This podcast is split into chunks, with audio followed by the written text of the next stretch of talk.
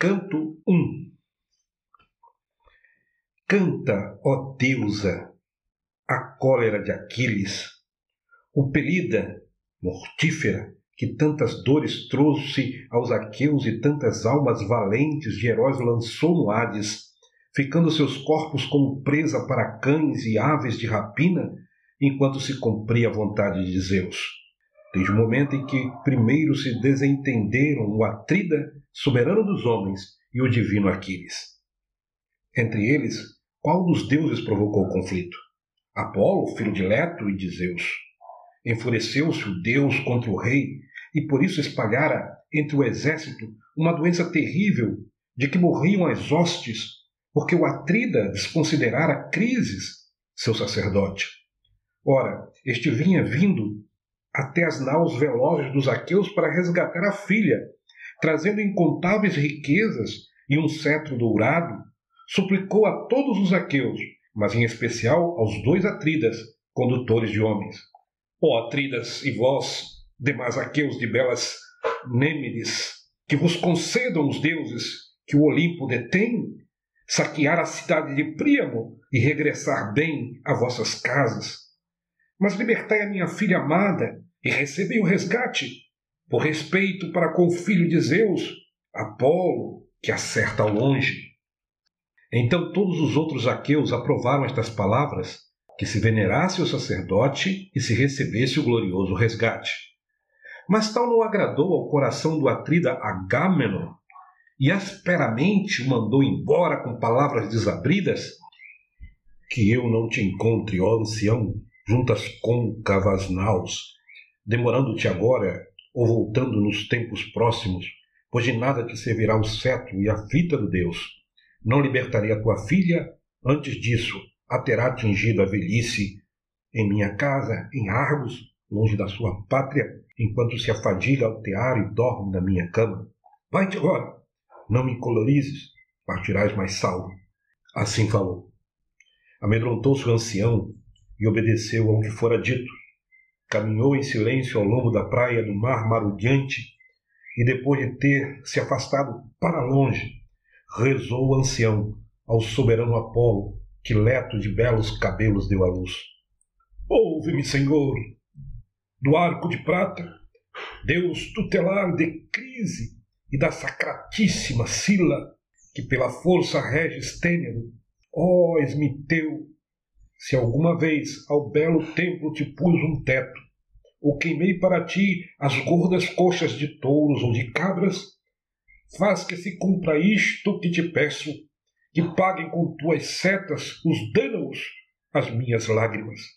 Assim disse orando, e ouviu Febo Apolo.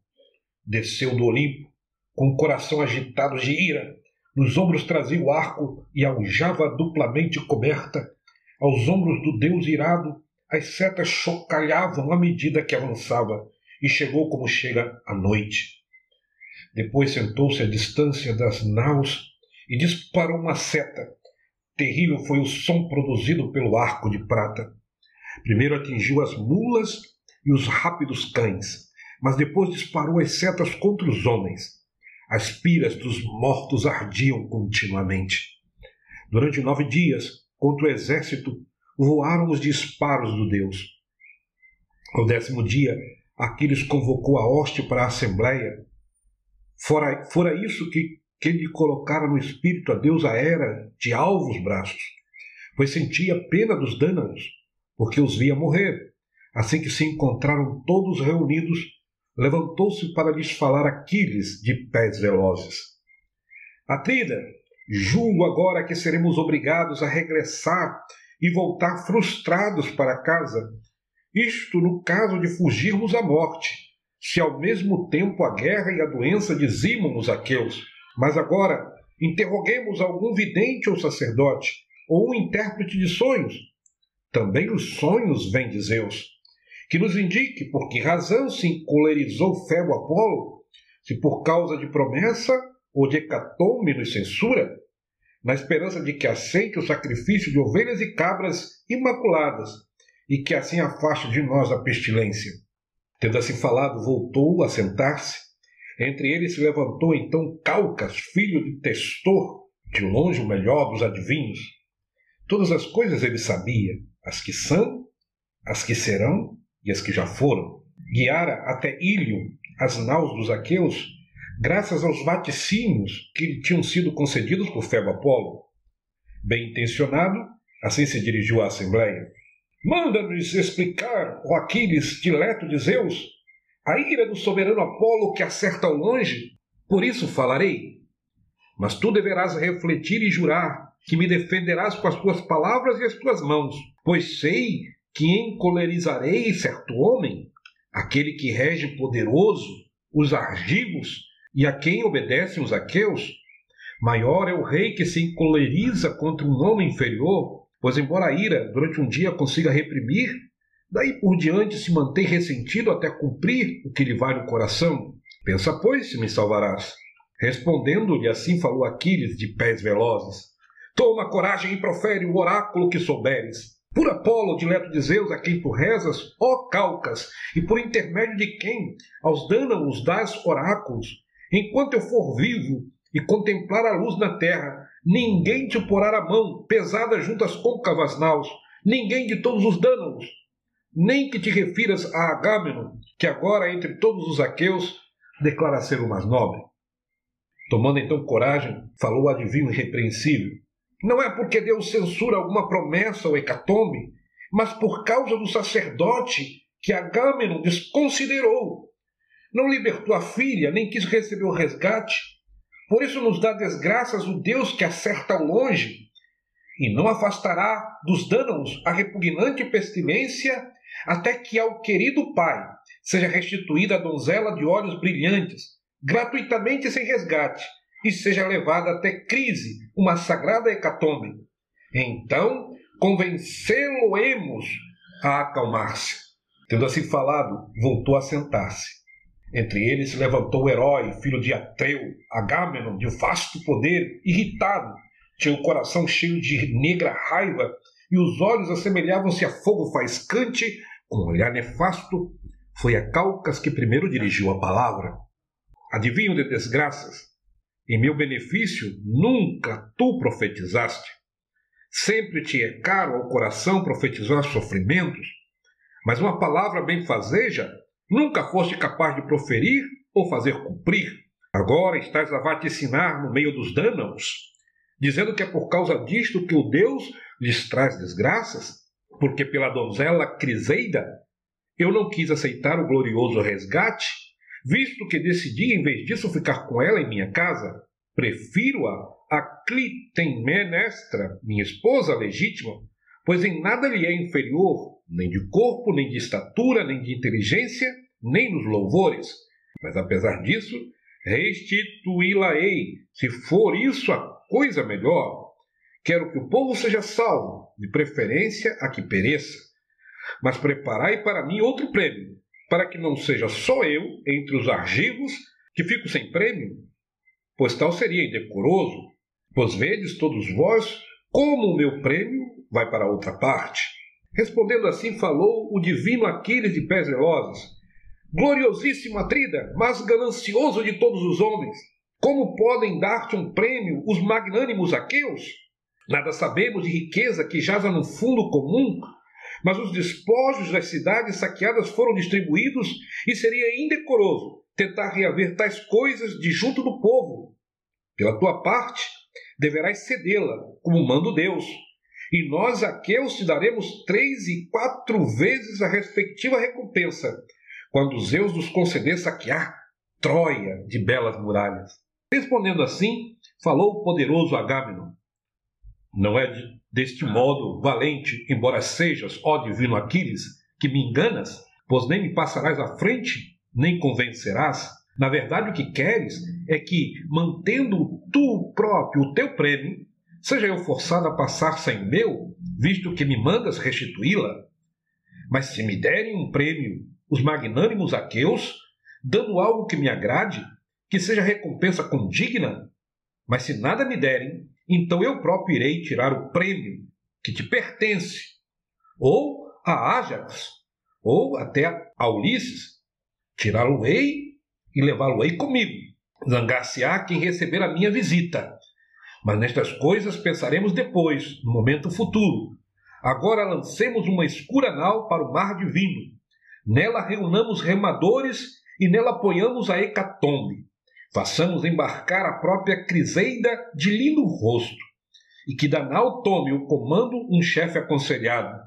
Talvez Ájax, ou Idomeneu, ou o divino Ulisses, ou então tu próprio, ó Pélida, mais temível dos homens, para que o sacrifício oferecido apazigue o Deus que atua longe. Fitando-o com sombrolho carregado, respondeu Aquiles de, peles, de pés velozes. Ah, como tu vestes de vergonha, zeloso do teu proveito! Como obedecerás tuas palavras a algum dos aqueus para seguir caminho ou pelejar pela força contra guerreiros? Eu não vim para cá lutar por causa de lanceiros troianos, visto que eles em nada me ofenderam. Nunca eles me levaram bois ou cavalos, nem jamais na fítia de férteis sulcos, alimentadora de homens, prejudicaram as colheitas, pois muitas coisas as de permeio, montanhas sombrias e o mar retumbante. Mas foi a ti, grande desavergonhado, que seguimos para que te regozijasses, para que obtivéssemos honra para Menelau. Foi por ti, ó Caradicão, que investimos contra os troianos? Mas nisto não queres tu pensar nem refletir? E ameaças vir tu próprio tirar-me o prêmio pelo qual muito me esforcei e que me deram os filhos dos aqueus. Nunca recebo eu prêmios como os teus. Quando saquei os aqueus, uma das cidades bem habitadas dos troianos, a maior porção da guerra impetuosa tem as minhas mãos de aguentar. Mas quando chega o momento da distribuição, és tu que ficas com o prêmio melhor, e eu volto para as naus com pouca coisa, mas que minha querida, depois de ter me cansado a combater, mas agora voltarei para Fítia, visto que é muito melhor regressar para casa com as naus recurvas, pois não estou disposto a ficar aqui, desonrado, acumulando por ti tesouros. A ele deu resposta Agamenon, soberano dos homens. Foge, pois, se é isso que o coração te impele a fazer. Não te peço que fiques por minha causa, Junto de mim outros há que me honram, sobretudo Zeus, o conselheiro. De todos os reis criados por Zeus, és para mim o mais odioso. Sempre te são gratos os conflitos, as guerras e as lutas. Se és excepcionalmente possante, é porque um Deus tal te concedeu. Vai-te para casa com as tuas naus e com os teus companheiros, rege os mirmidões, pois de ti não quero saber, nem me interessa a tua ira, e deste modo te ameaçarei, uma vez que Febo Apolo me arrebata Criseida, mandá-la-ei embora numa das minhas naus e, e com companheiros meus, mas irei depois à tua tenda buscar Briseida de lindo rosto, essa que te calhou como prêmio, para que fiques bem a saber quanto mais forte que tu eu sou, que doravante o outro repugne declarar-se meu igual e comparar-se comigo na minha presença. Assim falou mas uma dor se apoderou do Pélida, cujo coração no peito hirsuto se dividia no que haveria de pensar, ou desembanhar de junto da coxa a espada afiada e dispersar a assembleia matando o atrida, ou antes acalmar a ira e refrear o coração. Enquanto isso, pensava no espírito e no coração, tirando a espada da bainha, chegou Atena, vinda do céu. Mandara a deusa Hera, de alvos braços, pois a ambos ela estimava e protegia no seu coração. Postou-se atrás dele e agarrou no loiro cabelo do Pélida, visível apenas para ele. Nenhum dos outros a viu. Espantou-se Aquiles ao voltar-se para trás e logo reconheceu Palas Atena, cujos olhos faiscavam terrivelmente e falando dirigiu-lhe palavras aladas. Por que aqui regressas, ó filho de Zeus, detentor da égide? Será para veres a insolência do atrida Agamemnon? Mas isto te direi, coisa que penso vir a cumprir-se. É pela sua arrogância que depressa perderá a vida. A ele respondeu a deusa, Atena de olhos esverdeados: Vim para refrear a tua fúria no caso de me obedeceres, do céu. Mandou-me a Deus a era de alvos braços, pois a ambos ela estima e protege no seu coração. Mas desiste agora do conflito e não tires a espada com a mão. Com palavras o podes injuriar, como de fato acontecerá. Pois isto te direi, coisa que haverá de se cumprir. No futuro, três vezes mais gloriosas oferendas te serão trazidas, por causa da insolência dele. Refreia-te e obedece-nos. Respondendo assim, falou Aquiles de pés velozes: Forçoso é, ó deusa, que se obedeça as palavras de vós ambas, ainda que o coração esteja enraivecido, assim será melhor. Aquele que aos deuses obedece, ouvidos lhes dão eles também. Assim falou e reteve a mão pesada no punho de prata, enfiando de novo a grande espada na bainha. Não desobedeceu a palavra de Atena. Por seu lado partiu ela para o Olimpo, para o palácio de Zeus, detentor da égide, para junto dos deuses. Mas o Pelida falou de novo com palavras agressivas ao Atrida. De forma alguma desistiu de sua raiva. Pesado de vinho, olhos de cão, coração de gamo, armares-te para a guerra juntamente com o povo, ou fazeres uma emboscada com os príncipes dos aqueus, isso nunca tu ousaste no coração. Tal coisa para ti seria morte. Muito mais agradável é ires pelo vasto exército dos aqueus, arrancando os prêmios a quem te levanta a voz. Rei voraz com o próprio povo, é sobre nulidades que tu reinas. Se assim não fosse, ó Atrida, esta agora seria a tua última insolência. Mas isto te direi, e jurarei um grande juramento. Por este cetro, que nunca mais terá folhas ou rebentos, a partir do momento em que deixou o tronco nas montanhas, nem nunca mais reverdecerá, pois dele cortou o bronze, as folhas e o casco, e agora os filhos dos aqueus que proferem sentenças o seguram, aqueles que praticam a justiça por mando de Zeus, será este um poderoso juramento. Sobrevirá um dia aos filhos dos aqueus o desejo de terem Aquiles a todos eles. E nesse dia não conseguirás tu, apesar do sofrimento, socorrê-los, quando muitos por Heitor, o matador de homens, caírem chacinados. E tu morderás dentro de ti o coração, de raiva, porque em nada honraste o melhor dos aqueus. Assim falou Pelida, atirando para o chão o cetro cravejado de adereços dourados, sentando-se ele próprio em seguida. Quanto ao Atrida, continuava encolerizado. Então entre eles se levantou Nestor das doces palavras, o límpido orador de Pilos. Da sua língua fluía um discurso mais doce que o mel. Vira morrer já duas gerações de homens mortais, dos que com ele nasceram e foram alimentados na sacra Pilos, e agora reinava sobre a terceira. Bem intencionado, assim se dirigiu à Assembleia. Ah, como é grande a desgraça que a Acaia sobreveio! Na verdade, se regozijariam Príamo e os filhos de Príamo, e todos os outros troianos se alegrariam no coração se soubessem de todo este conflito entre vós ambos, vós que entre os dânaos sois excelsos no conselho e na luta. Ouvi-me, sois ambos mais novos do que eu, pois já eu, com homens mais valentes que vós, me dei, e nunca esses me desconsideraram. De resto, nunca homens assim eu alguma vez verei. Homens como Pirito e Driante, pastor do povo, Seneu e Exádio, e o divino Polifemo, Teseu e Egeu, semelhantes imortais. Os mais fortes foram eles dos homens da terra.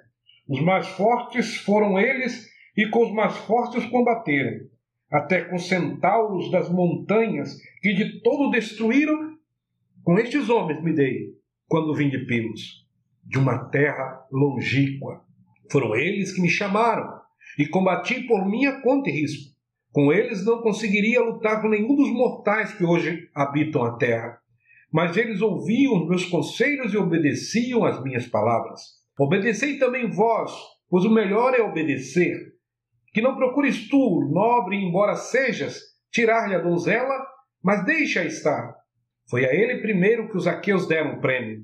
Quanto a ti, ó Pelida, não procures à força conflitos com o rei, pois não é honra qualquer a de um rei detentor de cetro a quem Zeus concedeu glória.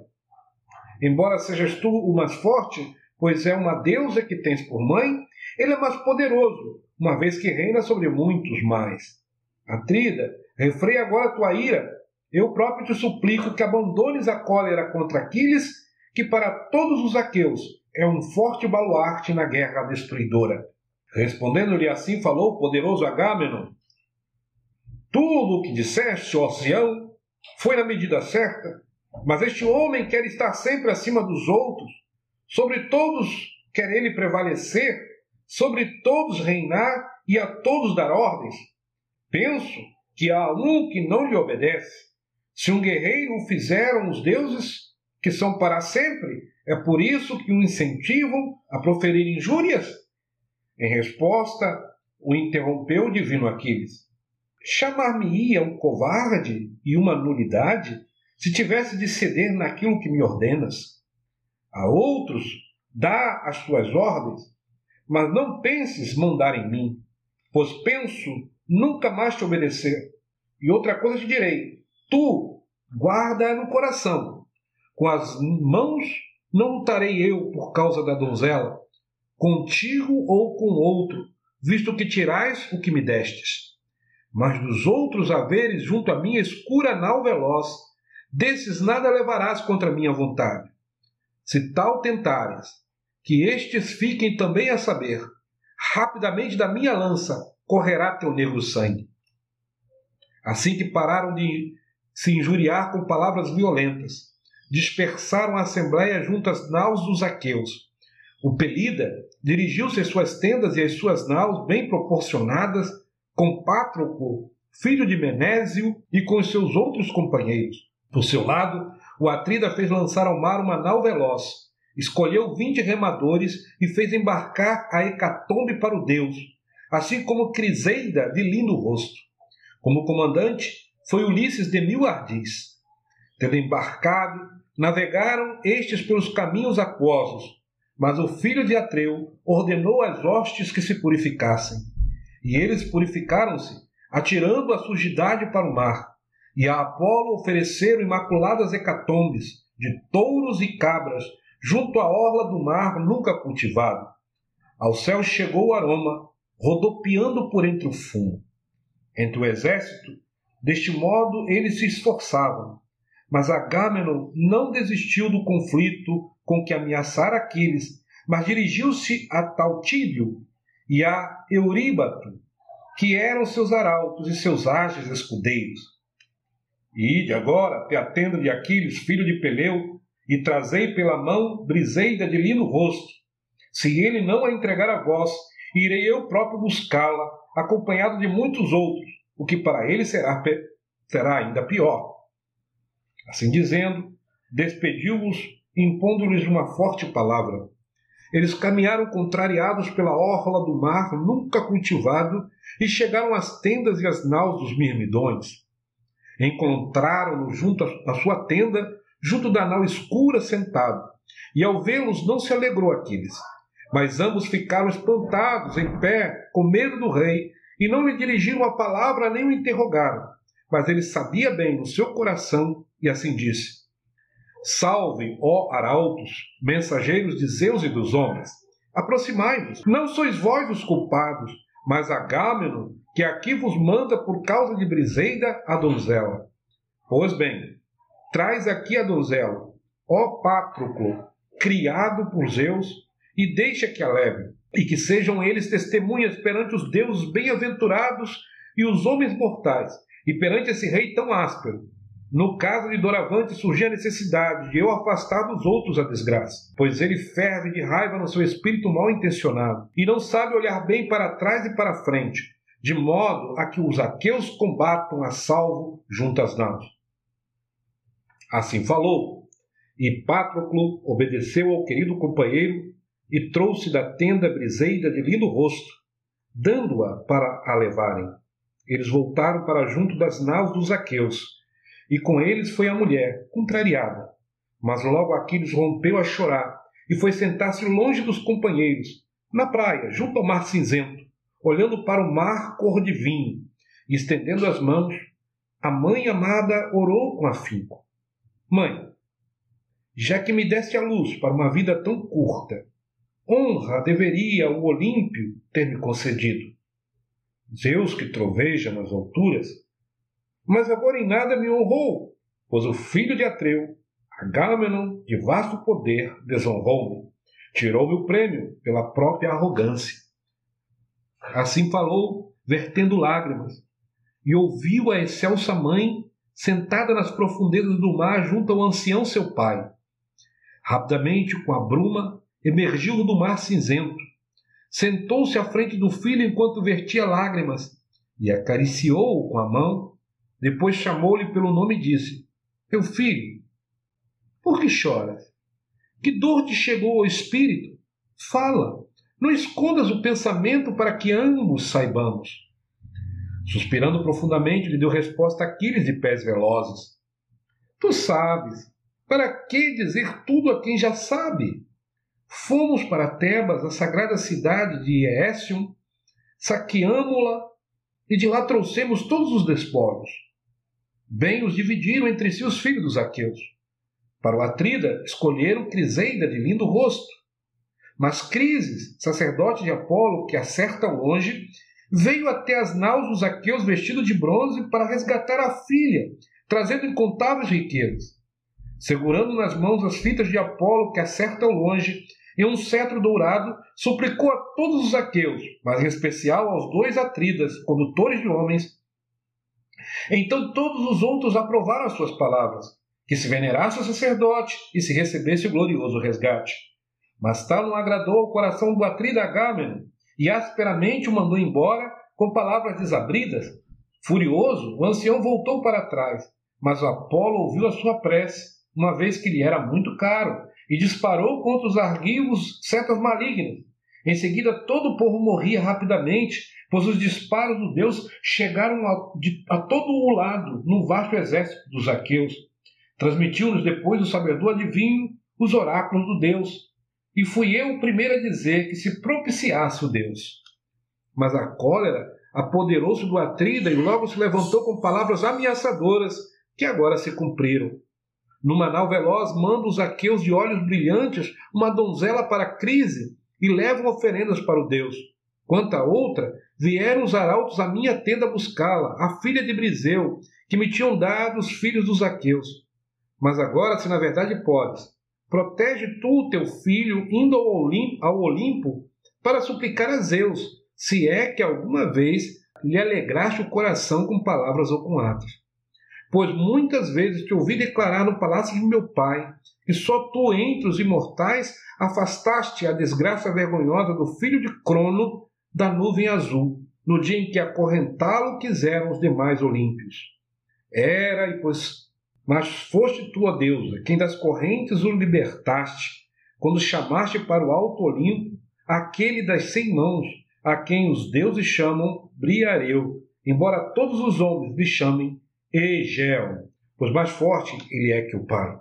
Sentou-se ele ao lado do Crônida, exultante na sua glória, e os deuses bem-aventurados sentiram medo e não o acorrentaram. Estas coisas Traz-lhe agora a lembrança e agarra-lhe os joelhos, na esperança de que ele queira favorecer os troianos, encurralando os aqueus junto às popas das naus, enquanto são chacinados, para que todos tirem proveito daquele rei e que reconheça o atrida Agamenon de vasto poder a sua loucura, porém nada ter honrado o melhor dos aqueus. Vertendo lágrimas, lhe respondeu então Tétis: Ah, meu filho, por que te dei a luz amaldiçoada, e te criei. Quem dera que juntas naus estivesses, sentado sem lágrimas e sem sofrimento, visto que curta é a tua vida sem duração. Agora será rápido o teu destino, e mais do que todos os outros sofrerás. Para um fardo cruel, te dei a luz no nosso palácio.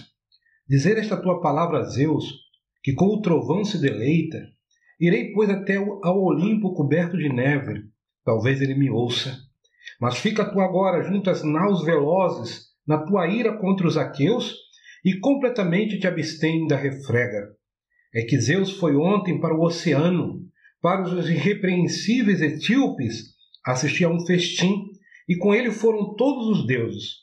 Mas no décimo segundo dia regressará de novo ao Olimpo, e nessa altura irei para o palácio de bronze o chão de Zeus Dirigir-lhe-ei súplicas, julgo poder convencê-lo. Assim dizendo, partiu, deixando onde estava, encolerizado no coração por causa de uma mulher de bela cintura, que a força e a, e a sua revelia lhe tiraram. Por seu lado, Ulisses chegou à crise, trazendo a sagrada hecatombe. Quando entraram no porto de águas fundas, dobraram a vela e guardaram-na na nau escura. Rapidamente desceram o mastro com os cabos dianteiros e com os remos remaram até o ancoradouro. Lançaram as âncoras e ataram as amarras. Eles próprios saíram e caminharam pela orla do mar, levando a hecatombe para Apolo, que acerta ao longe. Da nau preparada para o alto mar, trouxeram a filha de Crises. Levou-a até ao altar Ulisses de mil ardis. Depositou-a nos braços do pai e assim lhe dirigiu a palavra.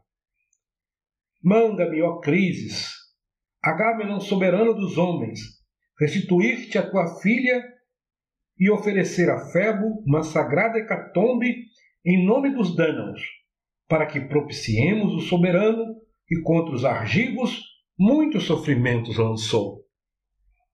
Assim dizendo, entregou-a nos braços do pai, que recebeu com regozijo a filha amada. E logo aprontaram para o Deus a sagrada hecatombe em torno do bem construído, do bem construído altar. Levaram as mãos e pegaram nos grãos de cevada. Entre eles levantou Crises as mãos e rezou em voz alta: Ouve-me, Senhor, do arco de prata, Deus tutelar de crise e da sacratíssima Sila, que pela força reges tênero. Tal como antes destes ouvido a minha prece, e para me honrares fustigaste as hostes dos aqueus, também agora faz com que se cumpra isto que te peço. Afasta dos dânaos a pestilência repugnante. Assim disse orando, e ouviu o Febo Apolo. Depois que rezaram e atiraram os grãos de cevada, primeiro puxaram para trás as cabeças das vítimas e depois as degolaram e esfolaram. Cortaram as coxas e cobriram-nas com dupla camada de gordura, e sobre elas colocaram pedaços de carne crua. O ancião queimou-as nas achas e por cima verteu vinho frisante. Junto dele os jovens seguravam garfos de cinco dentes. Queimadas as coxas, provaram as vísceras, cortaram o resto da carne e puseram-na em espetos. Assaram-na com cuidado e dos espetos atiraram. Quando puseram termo ao esforço de preparar o jantar, comeram, e nada lhes faltou naquele festim compartilhado.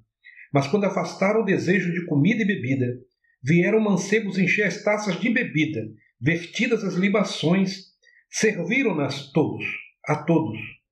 Durante todo o dia apaziguaram com cantos o Deus, entoando um belo hino, os mancebos dos aqueus cantando em honra do Deus que atua ao longe, que no seu espírito se deleitou a ouvi-los. E quando se pôs o sol e sobreveio a escuridão, foram todos deitar-se junto às polpas das naus.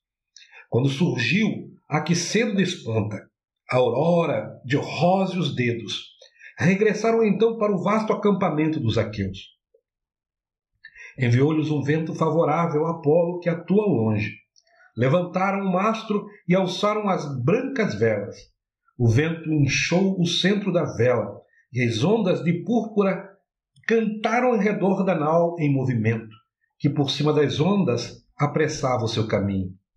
Quando chegaram ao vasto acampamento dos aqueus, arrastaram a escura nau para a terra firme, para cima da areia da praia, alinhando por baixo o equipamento. Eles próprios se dispersaram por entre as tendas e as naus. Porém, na sua ira estava sentado junto às rápidas naus o filho de Peleu, criado por Zeus, Aquiles de pés velozes. Recusava-se a partir para a assembleia, ou a partir para a guerra, mas gastava o próprio coração ali permanecendo, embora desejasse o grito de guerra e a refrega. Foi quando sobreveio a décima segunda aurora, que para o Olimpo regressaram os deuses que são para sempre, todos juntos, e foi Zeus a liderá-los. Não ouvidou Tétis os pedidos de seu filho, mas emergiu de manhã cedo da, da onda do mar e subiu ao rasgado céu, ao Olimpo. Encontrou Zeus que vê ao longe, sentado longe dos outros, no píncaro mais elevado do Olimpo de muitos cumes. Sentou-se junto dele e com a mão esquerda lhe agarrou os joelhos, enquanto com a direita o segurava sobre o queixo. Em tom de súplica, dirigiu a palavra a Zeus Crônida soberano.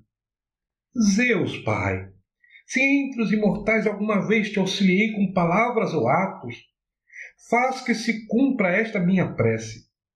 Honra o meu filho, aquele que acima de todos os outros está destinado à vida curta, pois agora Agamenon, soberano dos homens, o desonrou, tirando-lhe o prêmio pela arrogância.